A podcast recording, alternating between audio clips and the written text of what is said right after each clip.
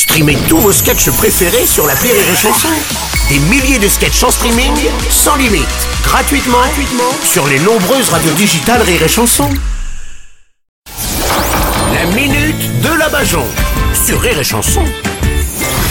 Et aujourd'hui, on reçoit la femme de ménage de l'Elysée. Bonjour. Salut, salut tout le monde. J'ai un peu de temps pour revenir. Il y a personne qui déménage cette année.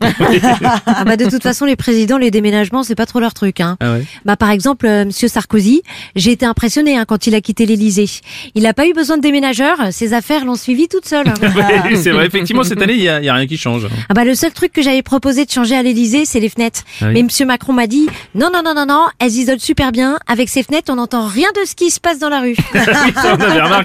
En plus, changer toutes les fenêtres, ça allait coûter cher. J'ai entendu qu'à l'Elysée, il y avait 365 pièces, 11 000 mètres carrés, un jardin d'un hectare et demi. Mais ils sont combien à vivre là-dedans? Deux. Ah oui, Et vous avez oublié de dire que c'est sur deux étages. Oui c'est vrai. Mais bon, quand vous êtes à l'intérieur, ça vous empêchera pas de vous croire au-dessus de tout le monde. Oui, c'est vrai. Mais du coup, vous devez faire partie des meilleures femmes de ménage du pays, vous alors? Ah bah oui, j'ai une formation euh, ménage option Benalla. Ah bon? C'est lui qui m'a conseillé. Je nettoie tout du sol au coffre. Et puis je suis au courant de tous les dossiers. hein.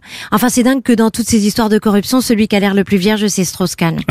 Oui, effectivement, ouais. Mais de toute façon, la seule fois où vous verrez un président avec les menottes au poignet, ce sera pour une soirée SM. hein.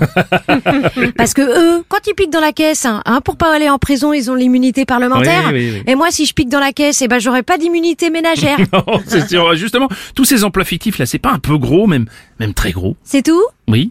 Mais non, non, c'est un peu court, jeune homme. Ah bon? On pouvait dire, oh Dieu, bien des choses en somme, en variant le ton, par exemple. Ouais. Tenez, agressif. Moi, monsieur, si j'avais un tel emploi, il faudrait que sur le champ, qu'on me traite de feignasse. Amical, aussi peu de boulot, ça peut se faire en terrasse. Pour travailler, faites-vous fabriquer un hamac. oui. Descriptif, c'est un job, c'est une planque, c'est un taf. Que dis-je C'est un taf, c'est un boulot pour les nuls. Curieux, à quoi sert cet endroit où l'on bulle? De dortoir, monsieur, ou de détournement d'impôts? Oh. Gracieux, êtes-vous bon à ce point au bureau que vous êtes payé sans y mettre les pattes? Quand moi j'ai demandé, on m'a prise pour une psychopathe.